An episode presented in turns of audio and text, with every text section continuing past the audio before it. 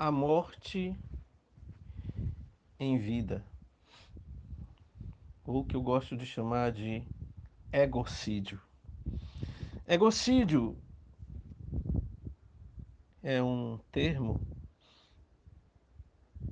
que eu criei para a morte do ego. Teve uma vez que eu vi uma pessoa falar que queria morrer. Ela tinha consciência desse desejo, dessa vontade. Então ela estava fazendo tudo para encontrar essa morte. Os remédios já não conseguiam dar conta do problema e ela sempre pedia mais remédios, mais remédios. E o médico estava sempre aumentando a dose. Até que ele disse que não dava mais para aumentá-la. Ou seja, é o que Freud chamou de impulso de morte. A pessoa quer morrer, entre aspas, como uma forma de esquecer tudo, refazer tudo, recomeçar a sua vida. Uma vez que já chegou a um ponto em que não vê mais nenhuma saída. Mas eu falei para essa pessoa que existe um outro caminho. Ela não precisava procurar essa morte física, que havia um, uma via, uma rota alternativa. E essa rota é a rota do egocídio. O que seria o egocídio? O egocídio é quando você aprende a morrer psicologicamente falando. Seu corpo continua vivo, claro, mas psicologicamente você encontra a morte.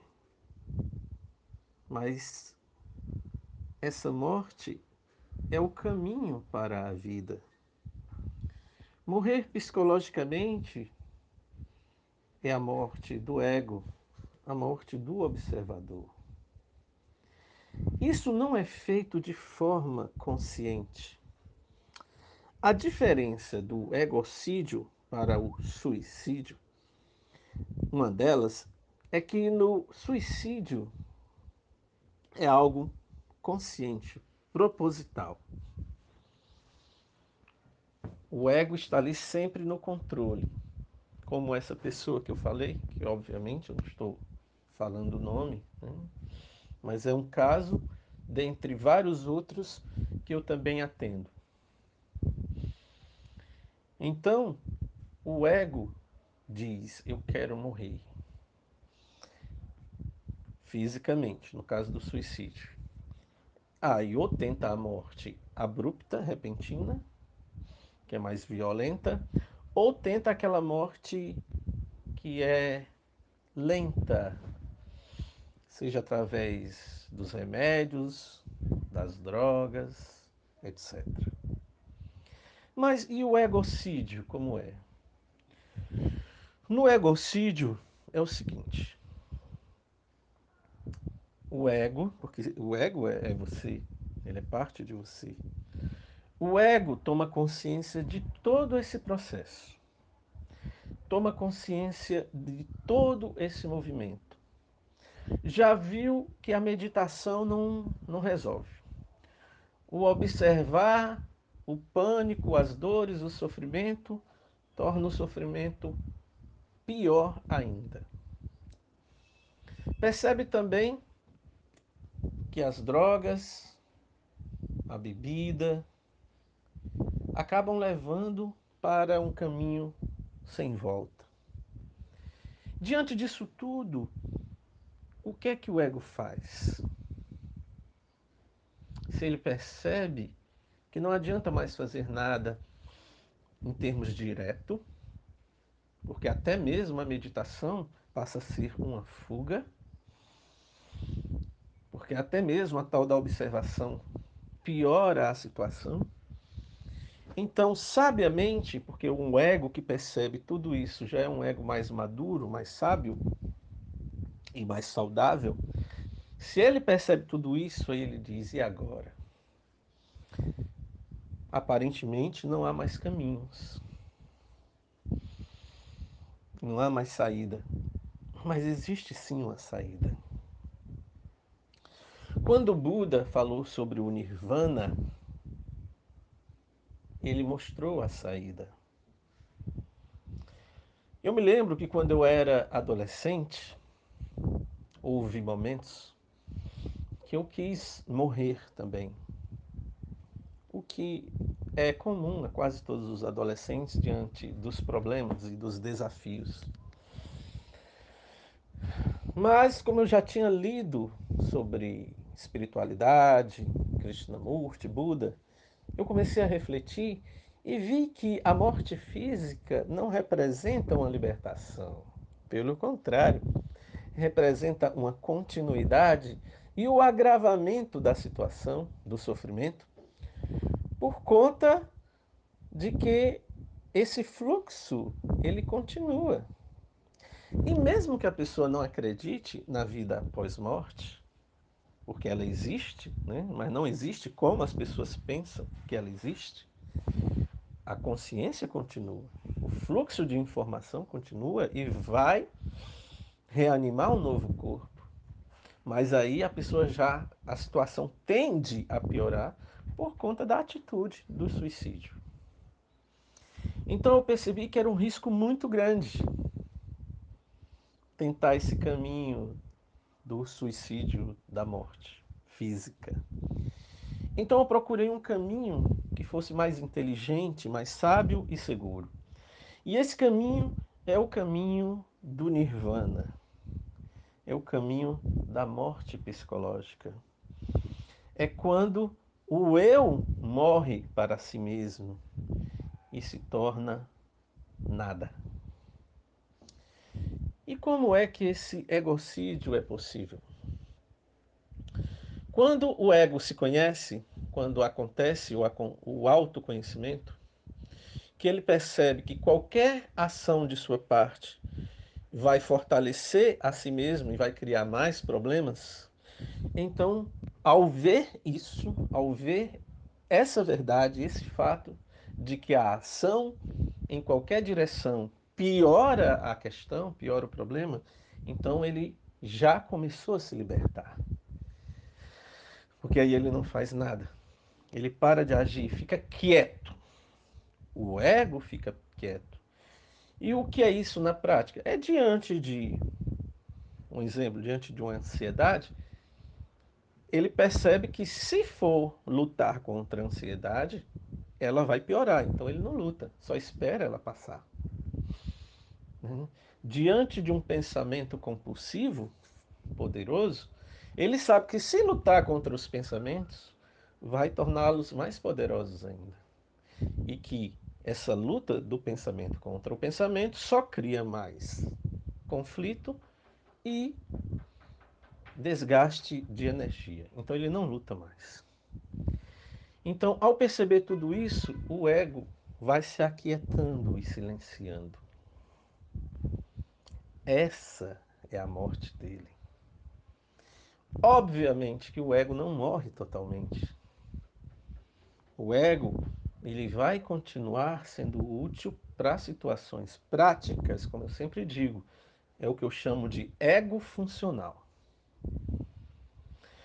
Mas ele estará ali quietinho. Na maioria das vezes, como você não alimentou, não deu mais combustível, porque o combustível do ego é a ação, é a ilusão de que ele pode transformar alguma coisa. Quanto mais ele tenta mudar aquilo que é percebido, aquilo que ele é, em termos psicológicos, em termos psicológicos, a situação piora. Porque é o próprio ego o cerne de todo o problema. Obviamente que em termos práticos, a vida continua. Se você, um exemplo, se você está sem dinheiro, você tem que procurar uma forma de ganhar dinheiro. Se você está com um problema de relacionamento, você tem que ter uma forma de resolver aquele problema de relacionamento. Se você tem algum problema de saúde, tem que tentar resolver aquele problema de saúde. Eu não estou falando de problemas práticos. Eu estou falando sobre o mecanismo mental do ego que fortalece, cria e retroalimenta o sofrimento. Então, quando esse ego finalmente é visto de forma clara, suas ações, suas artimanhas e armadilhas, ele então silencia, se acalma. E aí não faz mais nada, interiormente falando, né? exteriormente você vai fazer suas coisas. A vida continua, você vai estudar, você vai resolver as coisas de casa e pronto, a vida continua. Só que vai chegar um momento que sem você querer, sem você nem ter, estar prestando atenção, de repente, do nada, você vai perceber o silêncio interno. Esse silêncio interno é o que sinaliza para ti que o ego não está lá, que ele não existe, que ele é apenas uma ilusão. E é a partir da percepção dessa ilusão que a mente, aos poucos, por si mesma, sem o seu concurso direto, sem a sua vontade direta, vai sumindo, porque você não está mais alimentando. É como você tirar o gás de um, de um fogão. Você desliga, mas ainda tem um pouco de gás, né? ainda tem um pouco de gás na, na, na bomba, no caninho ali, e ainda vai acender um pouco. Vai passar um tempo ainda aceso. Mas você tirou o combustível, você queimou o combustível, você queimou a energia do ego, que é o movimento, que é o tempo, que é aquele vir a ser. É aí que o ego vai se acalmando. O impulso do vir a ser vai aos poucos desaparecendo. E isso não é feito de forma consciente. Agora, a consciência vai vir quando você menos esperar, que é quando você de repente dá conta daquele silêncio que está presente. É nesse silêncio que está o que eu chamei de morte do ego.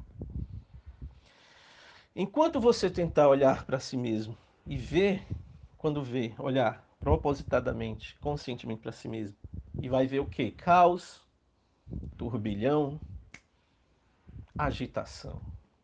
Então, significa dizer que o ego ainda está em movimento, a memória ainda está em movimento, porque esse movimento, esse impulso, foi dado antes. As células estão totalmente acostumadas com esse movimento. Elas são células antigas, são as células, células que eu digo cerebrais, né, sinapses. Elas ainda estão acostumadas ao fazer, ao buscar, ao lutar, ao transformar, ao, ao se apegar, ao se identificar. Então, aos poucos, essas células vão perdendo força e vão sendo criadas novas sinapses a partir dessa nova percepção, da percepção da não ação. Então, as sinapses ligadas à ação vão aos poucos morrendo. E as sinapses ligadas ao silêncio, à compreensão, vão criando novas novos sistemas, novas ligações.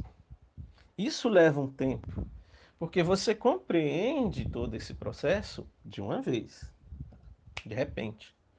Mas as células levam um tempo para absorver, para integrar o cérebro, as células cerebrais levam tempo para absorver esse, esse, essa nova percepção e rearranjar os sistemas neurais. Então apenas se acalma, se distrai, vai fazer alguma coisa, se ocupa em alguma coisa. Não dá atenção, nada de ficar olhando para isso, nada de ficar observando isso como testemunha. Isso só faz piorar as coisas. Agora se ocupa em alguma coisa. Isso é importante. Se ocupa em alguma coisa, seja o que for, ler, sei lá, qualquer atividade, caminhar, ler, assistir coisas boas, né? Claro. Alguma coisa de casa, algum trabalho, algum novo curso, algum novo aprendizado. Se ocupa e esquece esse fato. Quando menos esperar, por si mesmo, sem você estar tá procurando, um dia vem a percepção e você olha, essa percepção é natural, é espontânea. Não é você que fica ali olhando, ela vem. De repente você olha e, poxa vida, tá aqui o silêncio. Mas não tenta segurar esse silêncio, que esse silêncio é a morte do ego. Sim, mas aí a partir daí você vai ser só silêncio? Não é assim. Sempre vão ter novos desafios, novos aprendizados. Vai ter momentos que talvez é, diante de alguma situação, diante de algum desafio ou problema, sua mente se altere, auxilie um pouquinho mais. Mas aí quando passa aquilo, ela volta ao seu estado original. Ou seja, morreu. Aí depois já é um outro momento. Você já não nem se lembra mais do que passou. Já é uma nova fase. E aí é o renascimento. E aí recomeça. Então, é essa percepção que quebra o sentido ilusório de continuidade do ego. Na realidade, o ego é descontínuo. Ele aparece e desaparece, ele aparece e desaparece. Você tem um problema para resolver no carro, numa moto, um problema com, com, com, com em relação, é, do relacionamento, um problema com a justiça, pensão, não sei o quê, você vai lá e resolve. Quando chega em casa, morreu, aquilo passou. Isso é o egocídio. O ego apareceu e depois ele se aquietou, se acalmou. Ou seja, morreu. Quando precisar de novo, aí já começa um novo processo. Tudo nessa vida é assim. Se manifesta através de impulsos de descontinuidade. O ego é da mesma forma. O problema é que, em geral, as pessoas acham que esse ego ele é contínuo e se apegam a essa imagem de um ego contínuo, fixo, sólido, separado, autônomo, independente. E essa é a causa primária de todos os nossos sofrimentos. Abraço.